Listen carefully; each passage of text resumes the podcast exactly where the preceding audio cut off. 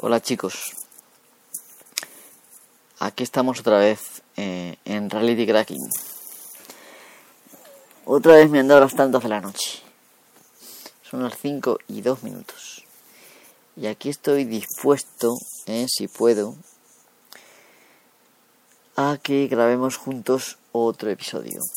Mm, no sé si habrá alguien por ahí, pero bueno, no importa.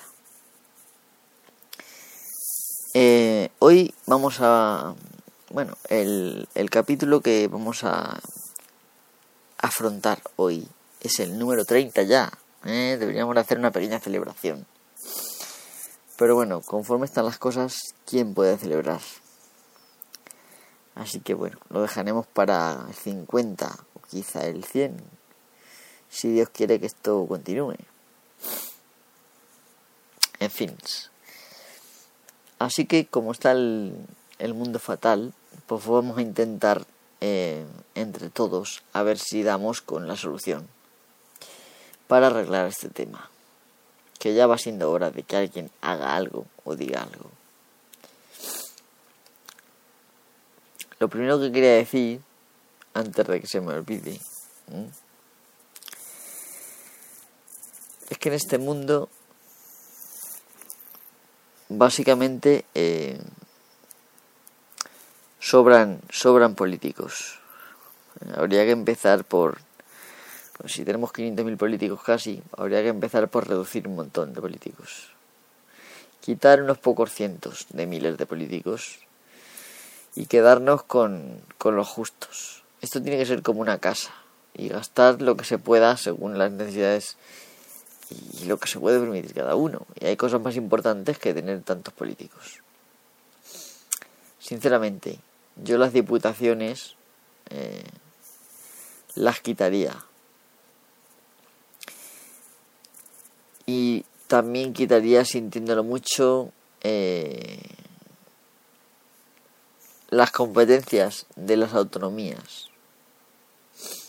Eh, que si queda algo autonómico que yo tampoco abogo porque quede, yo lo volvería a centralizar todo. Lo volvería a nacionalizar todo. Es más, los bancos nacionalizados. Y que dejemos de hacer tonterías como hacer favores a los amiguetes ¿eh? y a costa de que los españoles luego suframos. También habría que hacer algo para que esos políticos, que como solamente van a estar cuatro años, ¿para qué van a arreglar nada? Va, pues yo se lo dejo al marrón. Ahora arreglo aquí como pueda algo para yo salir del paso. Y ya le dejo el marrón al que venga delante, detrás de mí. Son unos cabrones todos. Lo que habría que hacer es coger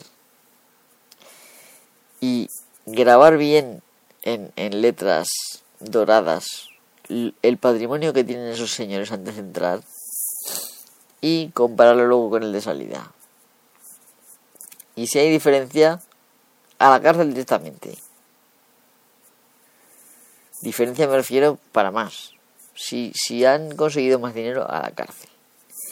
Y esos presidentes que después de salir de la presidencia, que tienen ya un sueldo de por vida, pagado por todos los españoles, se meten en un congreso de, perdón, en un consejo de administración de una empresa importante.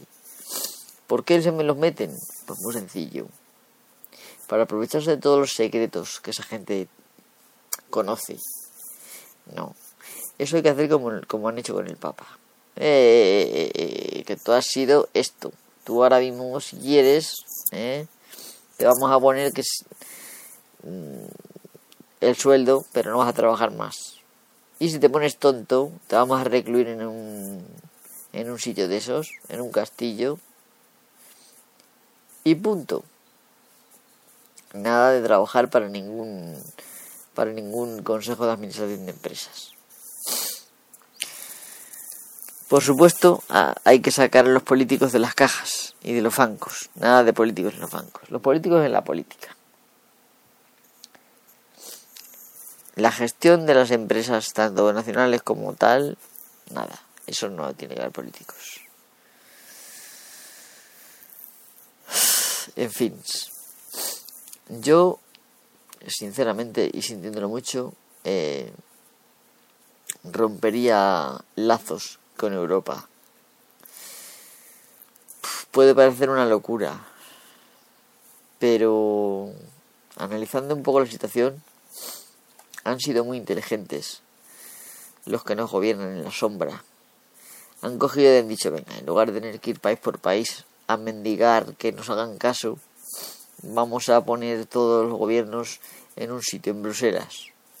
Y entonces los lobbies, en lugar de ir a Madrid, a Berlín y tal, a Roma, a Londres, pues no, van a Bruselas y allí, como es donde se faraguan las leyes para de Europa, pues nada, aquí a, presionar, a sobornar.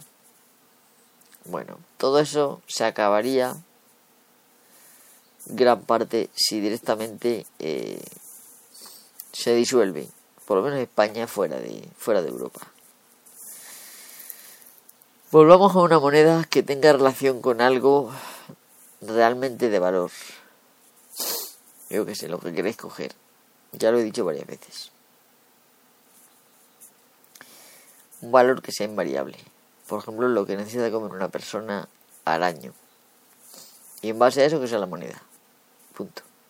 Una persona, por más años que pasen, no va a comer más o menos. Comerá más o menos lo mismo. Eh, unos faremos, unos umbrales y punto. Europa nos pensábamos que se iba a ser jauja, que nos iban a mandar mucho dinero y nos han mandado algo de dinero, que los políticos han malgastado tontamente y luego han justificado con facturas falsas y con tonterías que nos han ido poniendo aquí y allí en los pueblos. Y, y ahora nos están explotando los alemanes directamente, haciéndonos pagar, vamos, con creces todo lo que han hecho por nosotros. Así que yo directamente diría, eh, eh, eh, pagamos para Tradis a España. Esa constitución habría que modificarla. Yo sintiéndolo mucho, pero acabaría con fueros, tanto navarros como vascos como catalanes. Fuera, fueros. Todos los españoles iguales ante la ley. ¿No dices la constitución? La constitución habría que dar un repaso. Las dos cámaras si realmente se utilizaran de la forma en que puede, pudieron idearse, estaría bien. Eh, pero es que, porque claro, hay tres poderes supuestamente.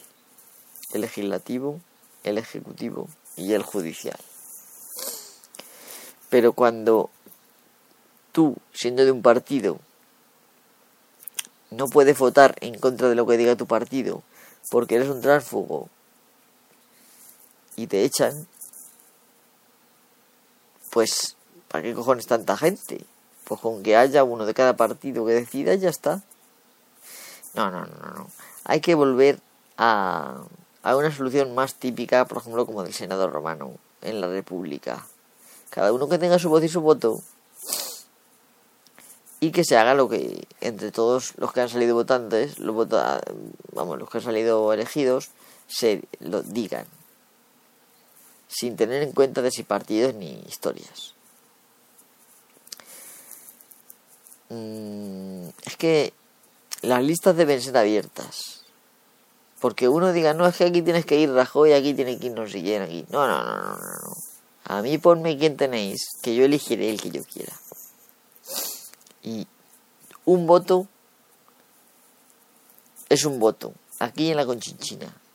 Eso de que en Cataluña valen más, o si votas al PSOE vale más. Eso es eso vamos, eso es, bueno, ya el acabose. Si tú realmente quieres cambiar el mundo y te haces un partido, no vas a ganar porque necesitas el doble de votos para ganar que si fuera el voto al PSOE o al, o al PP o al PNV, por ejemplo. Entonces, ya estoy harto de ese tipo de historias.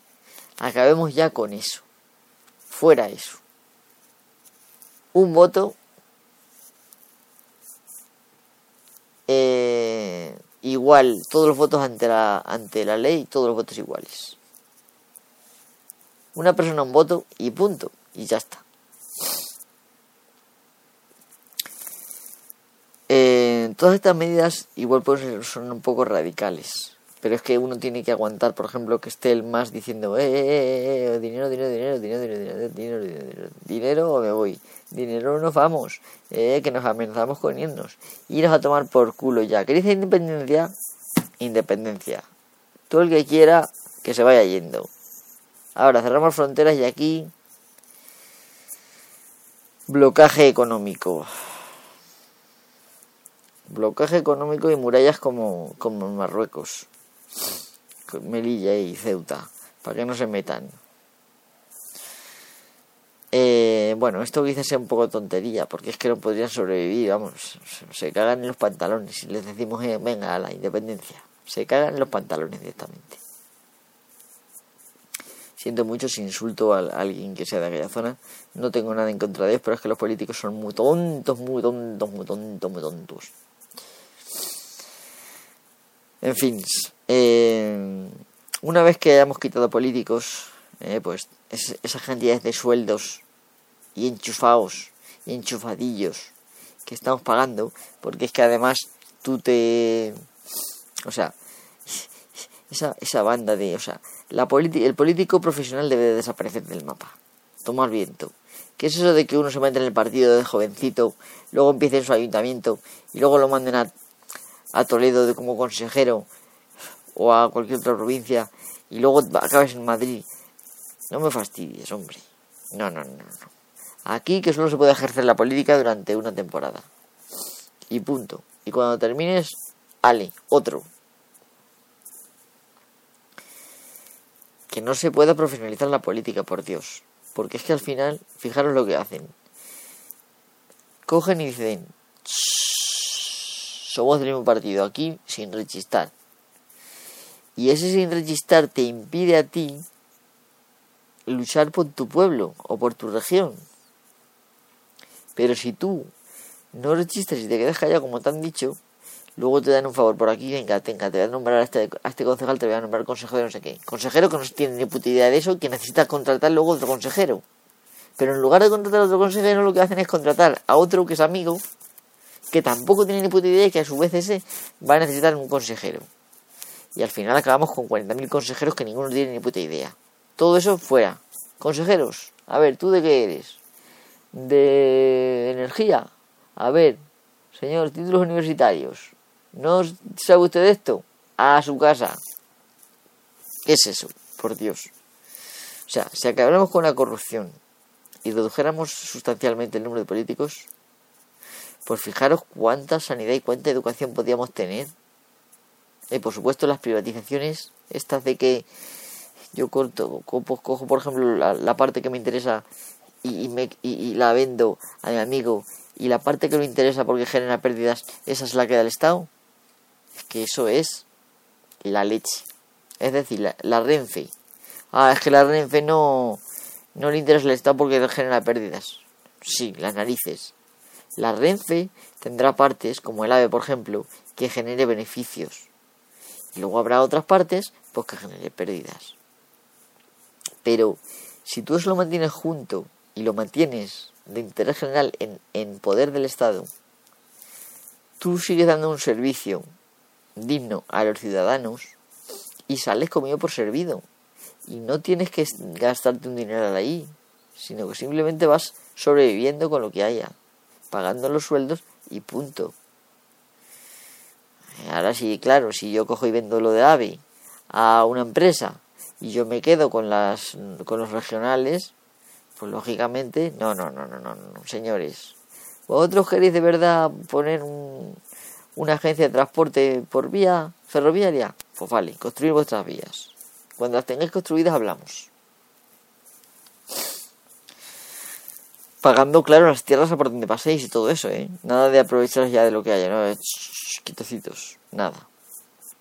No, ese tipo de, de servicios, sanidad, transportes, educación, debe de quedar en manos del Estado. Nada de conciertos ni historias. Aquí el pan paña, el vino vino. Y podría continuar muchísimo, muchísimo, muchísimo. Ya veis más o menos por dónde voy. Pero voy a, esto más o menos Lo he venido diciendo yo creo ya más veces.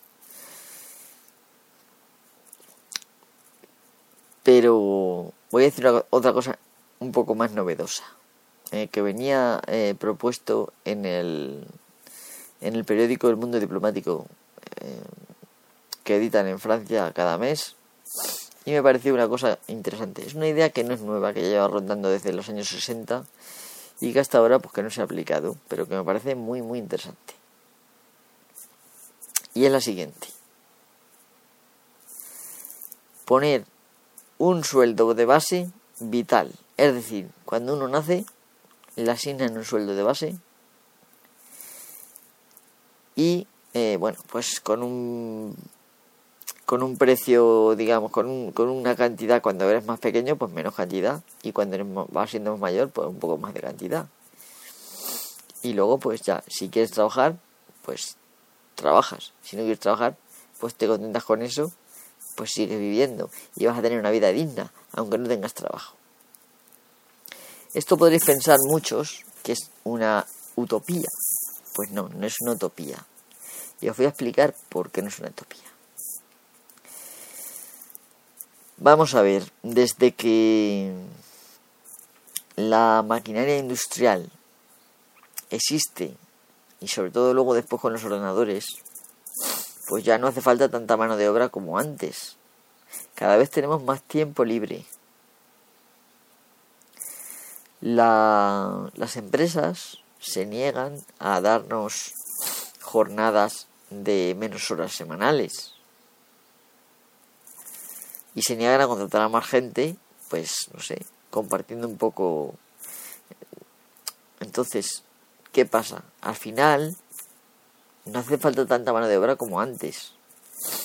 Entonces, el término del pleno empleo ya no tiene sentido. Nunca vamos a llegar a él. Entonces, ¿por qué considerarlo el paro como un problema? Pues simplemente le ponemos un, un, salario vital, un, un salario base a todo el mundo y a tomar viento. El salario base obviamente sería simplemente para sobrevivir nada más. Es decir, podrías comprarte tu comida, tu ropa, tus zapatos, podrías salir, una cosa normal, o sea, nada de lujos.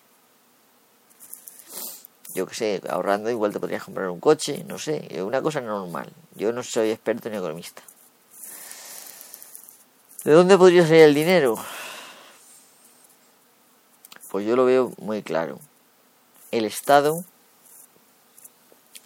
debe ser garante de la comodidad y el bienestar de las personas que estamos eh, a su cargo.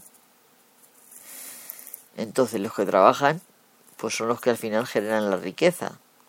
¿Y quién se queda con la mayoría de la riqueza? Eh, pues tradicionalmente ha sido los que tenían la tierra. Pero la tierra de quién es, señores?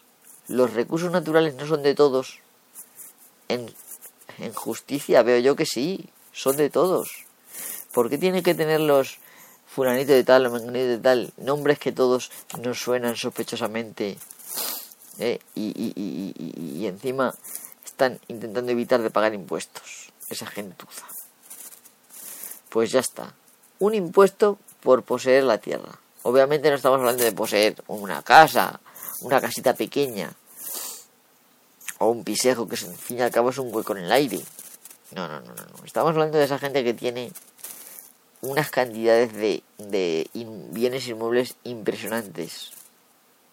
Y que encima a lo mejor pagan los impuestos en el extranjero. Entonces, simplemente esa gente tiene que pagar por tener esa tierra la cantidad proporcional que nos corresponde a los españoles que somos también poseedores de esa tierra, porque la tierra es de todos. ¿Por qué cojones la tiene que explotar solo ese para enriquecerse? No. La riqueza, si pertenece a la tierra y la tierra es de todos, es justo que se reparta de una forma más equitativamente. Ya diréis algunos, ostras, este tío es comunista. Pues mira, no.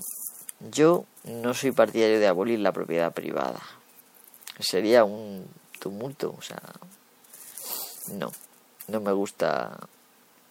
Simplemente si tú tienes mucha, mucha tierra, por ejemplo tienes siete casas de y fincas por no sé cuántos millones de euros con cuarenta y tantos mil hectáreas, en fin, esa persona yo creo que se está aprovechando de unos recursos que son de todos.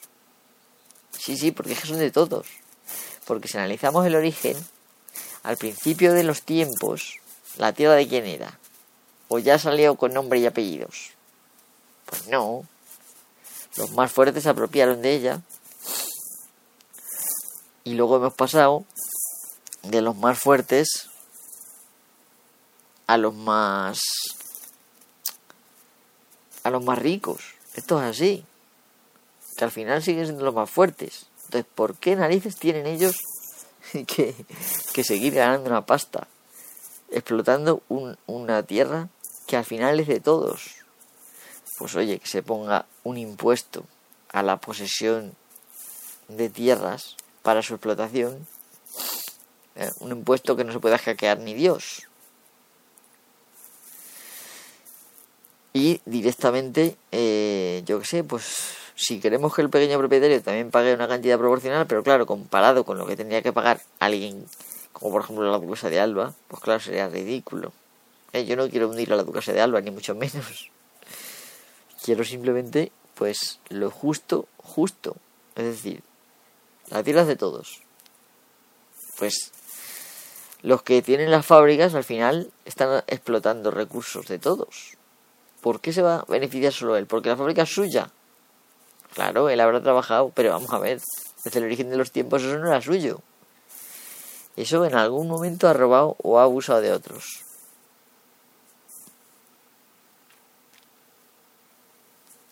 Bueno, pues mira, está aquí, como estoy en directo, está un tal Rafael Chico y me está diciendo que ese impuesto le llamaría alquiler. Pues no sé, probablemente este tema de ponerle un impuesto al, a poseer terreno, pues podría invitar a la gente a alquilar más, como por ejemplo en Alemania o en esos países nórdicos, no sé. El caso es que con ese dinero y, quitando toda la gentuza política y toda la corrupción que estamos que, he mencionado antes, ya hay dinero de sobra, ¿eh? de sobra para que cada uno tengamos unos ingresos eh, regulares para vivir. Y esto beneficiaría la sociedad, porque, a ver, mucha gente necesita sentirse útil. Esa gente va a trabajar sí o sí. Y los que no trabajen, porque no haya trabajo, al fin y al cabo van a decidir si quieren dedicarse, por ejemplo, a ser voluntarios de Greenpeace o a trabajar para Caritas durante tal sin cobrar, yo qué sé. Puedes hacer un montón de cosas que tú a lo mejor en tu vida diaria no las puedes hacer porque no tienes dinero. Entonces me parece muy... Eh, pues no sé, muy bueno. Fijaros, yo esta tarde he estado ocupado porque desde que leí esta idea en Le Monde Diplomatique, es un periódico, un periódico al que yo estoy suscrito, que me suscribí para intentar recuperar mi francés, porque últimamente le da mucha importancia al inglés, más que nada, desde que empecé a aprender japonés en el año 2003, en febrero de 2003, pues eh, nada más que inglés por aquí, inglés por allá. Entonces pues dije, el francés lo tengo abandonado, voy a pillarme una suscripción al periódico este, que además es muy interesante, yo os lo recomiendo si sois un poquito de francés. Y salen artículos espectaculares de gente con una cultura, bueno, no puedo decir nada. Todo lo contrario de lo que pasa en los periódicos españoles. Con algunas excepciones, ¿vale? Porque hay también algunos artículos de periódicos españoles que también pueden ser interesantes. Pero yo creo que a la altura de Le Monde Diplomatique hay poco. En lo que me he dedicado a hacer hoy ha sido hacer un pequeño, escribir un pequeño programa de simulación para ver si es factible esto de el, el salario base incondicional, trabajes o no. O sea, lo que estoy sugiriendo es que si, por ejemplo, yo soy un empresario, ¿vale? Y tengo tantos trabajadores. Pues al final, si yo estoy explotando, por ejemplo, los bosques de Brasil o lo que sea, pues yo voy a pagar por eso. Directamente. Porque eso es de todos. encima que nos están jodiendo, pues por lo menos que paguen. Lo ideal sería que esto se aplicara a nivel mundial, pero bueno, podemos empezar con España, me da igual. Entonces, si por ejemplo en España estamos hablando de empresas y no hay terreno, pues que pague por empleados que tenga, me da igual. Esto ya funciona más o menos con Hacienda. Lo que pasa es que, bueno, el Estado, con tanto político que hay y tanta corrupción, pues se llevaba muchísimo. Yo he estado comprobando que si, por ejemplo, de cada producto eh, producido, digamos, produjera una riqueza equivalente del valor 6 y el salario por producir ese producto fuera del valor 1, pues dando valor eh, salario base vital, digamos, por vivir simplemente, también de 1, sin tener en cuenta la edad, hay dinero de sobra. O sea, he hecho incluso cálculos generando una sanidad atendiendo enfermedades que he ido yo generando aleatoriamente. Es básicamente generado individuos, un estado, con una serie de constantes, digamos, del estado. Es una cosa muy sencilla. O sea, tampoco es... Yo no soy economista, o sea, lo he dicho ya muchas veces. Pero si a mí me salen las cuentas en un programa y llego a los años 7000 y no se hunde el Estado, porque ahí eh, genera un error en cuanto el Estado entra en bancarrota porque no quedan dinero en las arcas del Estado, o si los individuos mueren todos. ¿eh? Y, bueno, eh, yo he estado probando con, con salero base y sin salero base, que fijaros lo que digo, que cada día cada persona decida si quiere trabajar ese día o no. O sea, no te atas. en, en, mi, en mi esquema que yo he creado, en el programa que yo he creado, no están atados los, los individuos a trabajar día a día si quieres trabajar. No, no, no. Tú puedes decir, hey, yo voy a trabajar mañana, sí, venga. Pasó mañana, no voy a no me sale de los huevos. Y no va. Y de esa manera seguía el Estado ganando exponencialmente dinero.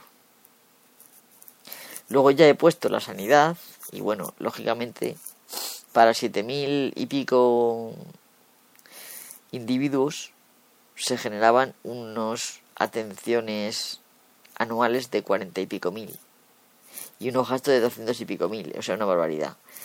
Pero aún así no se iba, ¿eh? y lo que he hecho ha sido para, en caso de tener pérdidas, aplicar un impuesto a la gente que tenga más de una cantidad de dinero, ¿vale? Porque en principio lo que he hecho ha sido que, que tengan lo necesario para comer si tú trabajas, si tú no trabajas te dan, te dan lo necesario para comer. Y si tú trabajas te dan a dar el doble, o sea, tienes excedencias. Igual en la realidad no, no lo haríamos así, no lo sé. Pero yo creo que, o sea, si yo en mi, en mi pobre simulación lo he hecho y funciona, ¿eh? yo creo que esto es factible perfectamente. Y si lo dicen grandes economistas, como lo he leído en el artículo este, y se está hablando de, que cuando ganó Nixon, el, el su contrincante, que no recuerdo ahora mismo quién era, estaba valorando eh, en su campaña, publicando que iba a hacer eso. Eso en Francia también se ha considerado, y aquí en España incluso también. O sea, si no lo hacen es porque piensan, no, es que estos van a ser unos vagos y no trabajar aquí ni Dios. Pero yo creo que hay formas de motivar. O sea, simplemente es cuestión de ajustar los datos, se prueba no creo que se hunda un país.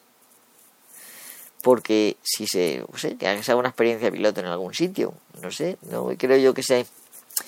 Es decir, lo que quieren es que sigamos en la vorágine de trabajo, casa, trabajo, casa, trabajo, casa, trabajo, casa.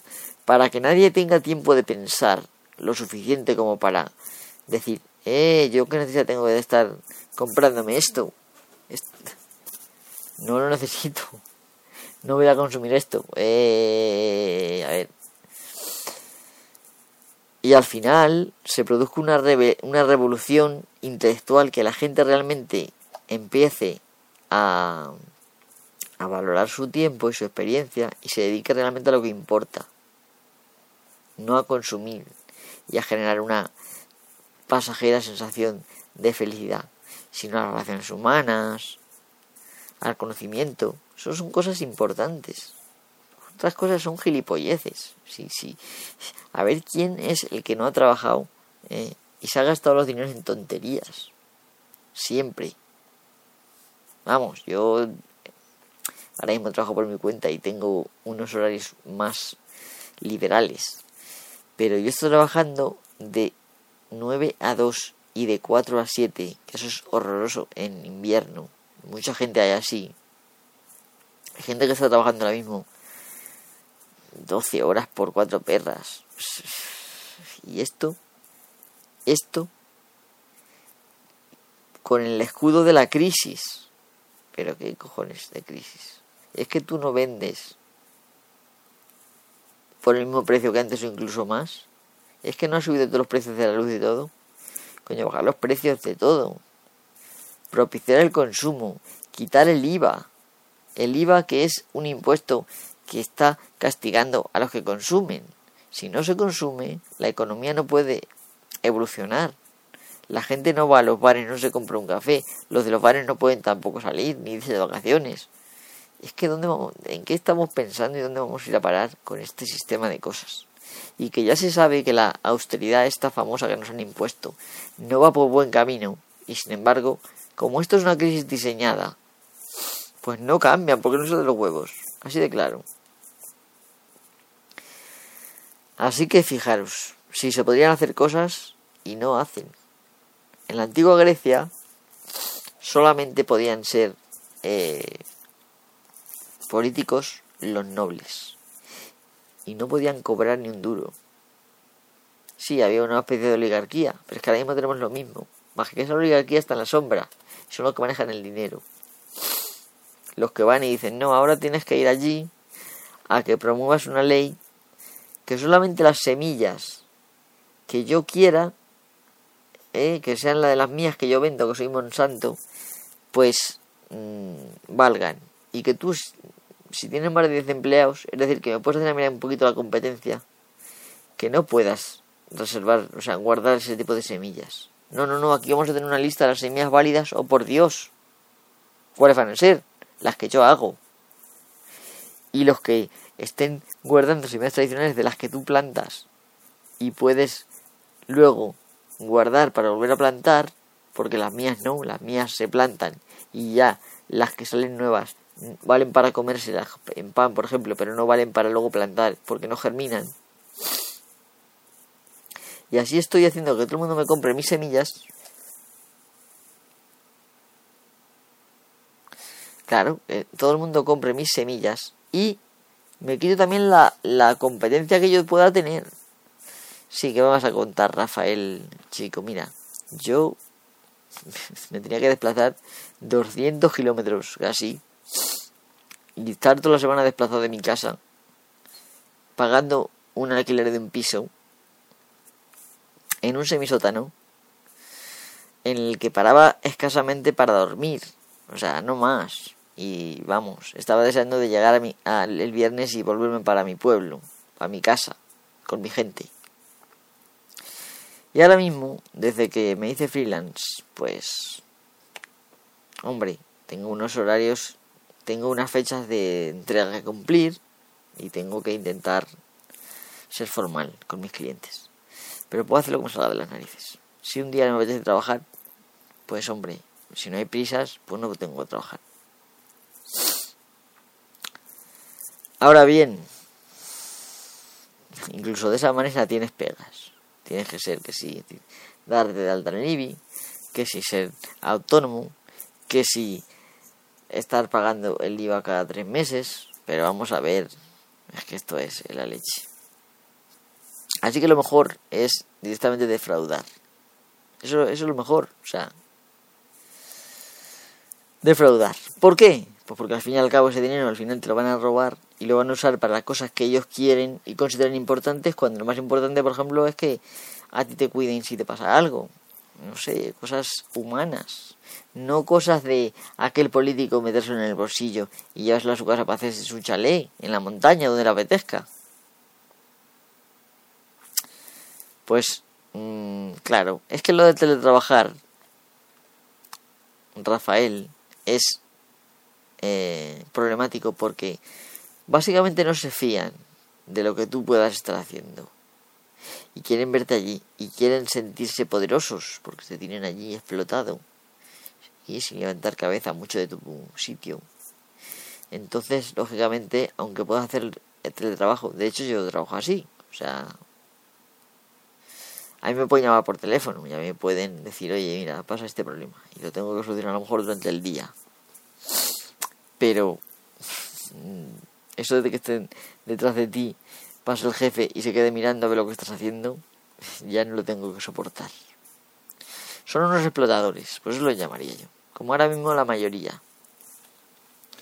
Porque es que ahora mismo muchos encima usan el outsourcing, aquel que tú te desplazan fuera. Y ellos siguen cobrando una pasta. A lo mejor 800.000 pesetas por ti o un millón, en algunos casos, de, en las antiguas pesetas estamos hablando. Y a ti te pagan, pues si llegas a 200, bueno, eso era de cuando iban las cosas bien. Ahora, ahora si llegas a 1000 euros, no está muy mal la cosa. En fin, qué pena. Bueno, yo creo que ya habéis pillado la cosa. Aquí me quedan 8 minutos de grabación de los 45 minutos que tenía. Y siempre digo que va a ser corto, pero no consigo que sea corto el podcast. Así que bueno, voy a ir acabando. Eh, las cosas se pueden hacer bien. Y hay soluciones. Lo que pasa es que no hay que, o sea, hay que intentar salirse de lo típico y lo que siempre ha funcionado. Cuando las cosas están mal, pues igual hay que dar un giro de volante. Yo diría que es complicado cambiar las cosas porque políticamente, como digo, pues es imposible que tú triunfes. Eh, tendrías que tener una mayoría muy absoluta en el país para que un equipo pequeño, como por ejemplo UPyD, ganara las elecciones. Eh, aunque le vaya muy mal al PP y al PSOE, os apuesto a que va a ganar el PP y, luego el PSOE, probablemente, las siguientes elecciones. Así funciona la cosa. A la gente se le va olvidando el mal que han hecho unos, se les va quitando el cabreo, porque además te ponen, te llenan el día con fútbol. En el fútbol tan importante, antes había una liga y había una Copa del Rey y había la Copa de la UEFA. Es que ahora hay 25.000 copas. La Copa Continental, la Copa no sé qué, la Copa de su puta madre. es decir, distraernos, pan y circo. Eh, como decían los Mm, romanos. Panem et circenses, ¿no? Panem et circenses. El, outsourcing debería estar prohibido. Tú quieres un empleado, págale. ¿Qué es eso de mal pagar? O sea, pagar una barbaridad a una empresa para que a ti te paguen luego una mierda. Y es que encima el jefe percibe, pues muchas veces, mmm, Estamos hablando de una relación 8 a 2. 8 a 2. Es decir, cuatro veces más que tú. Esto es así. O sea, y como mínimo tres veces más que tú. Y hoy en día yo creo que peor. En fin. Yo os animo a que os sentéis en, con un papel delante que planteéis vuestra sociedad ideal, los organismos que tendría, los políticos. ¿Cuántos políticos hacen falta? ¿Cuántos funcionarios? ¿Qué sueldo? Que hagáis una cosa pequeña para que sea fácil luego de calcular. Y luego lo extrapolemos. Y así nos daremos cuenta de cuánto dinero se va por la alcantarilla de la corrupción y de el malgasto que hacen cuando crean aeropuertos tontos por ganar unas elecciones. Todo esto debería estar penado directamente con cárcel. Pero no, por Dios, no, para mandar a un político a la cárcel no, porque te dicen, eh, que estoy aforado, a mí no me puedes mandar a la cárcel. Tienes que irte al Congreso y pedir permiso para enjuiciarte y ahora mismo pues prácticamente eres impune para hacer lo que te dé la gana. Y tienes que haber hecho una cosa muy gorda para que al final des con tus huesos en la cárcel. Es que los políticos no, ¿cómo vamos a ir a la cárcel? Que nos tienen manía. Ay, pobrecitos de nosotros, nos tenemos que proteger. No, no, no, no. Eres político, eres alfarero, eres fontanero, eres carpintero. La cagas a la cárcel. Y punto y pelota. Y dicho esto, eh, no sé si tendréis por ahí alguna pregunta. Rafael, creo que estás tú solo. No sé si siempre, siempre me doy cuenta de que hay cuatro a siete personas, aunque sea a estas horas, que escuchan mi charla en vivo, pero no decir nada, pero animaros a decir algo, si no, no me como a nadie. Puedo perfectamente responder en vivo, queda pocos minutos, pero vamos, en caso de que tengáis alguna duda, podéis escribir, decirme algo en Twitter, casi mejor escribir, porque así se queda constancia más fácilmente. Y yo responderé sin problemas. Bueno, como no me decís nada, no sé, eh, voy a ir cortando. Que luego la gente se me mosquea. Guillotina en la puerta Dice Rafael, chico, guillotina en la puerta del sol. Yo, bueno, no sé. Es que el problema de las revoluciones sangrientas. ¿eh? Si, si tú te has leído Rebelión en la Granja del amigo, bueno, eh, Orwell. Dos libros muy importantes ahí, el de 1984, que cuando lo escribió era el futuro más lejano, y el de Rebelión en la Granja. Y siempre las rebeliones terminan en que los de arriba caen y los que estaban abajo, algunos, suben y se convierten en los que estaban antes arriba o peor. Así que yo no soy personalmente partidario de una revolución violenta. Más que nada porque la gente va a sufrir y los políticos, los que tienen cuartos, se van a, van a volar. Y esto es así.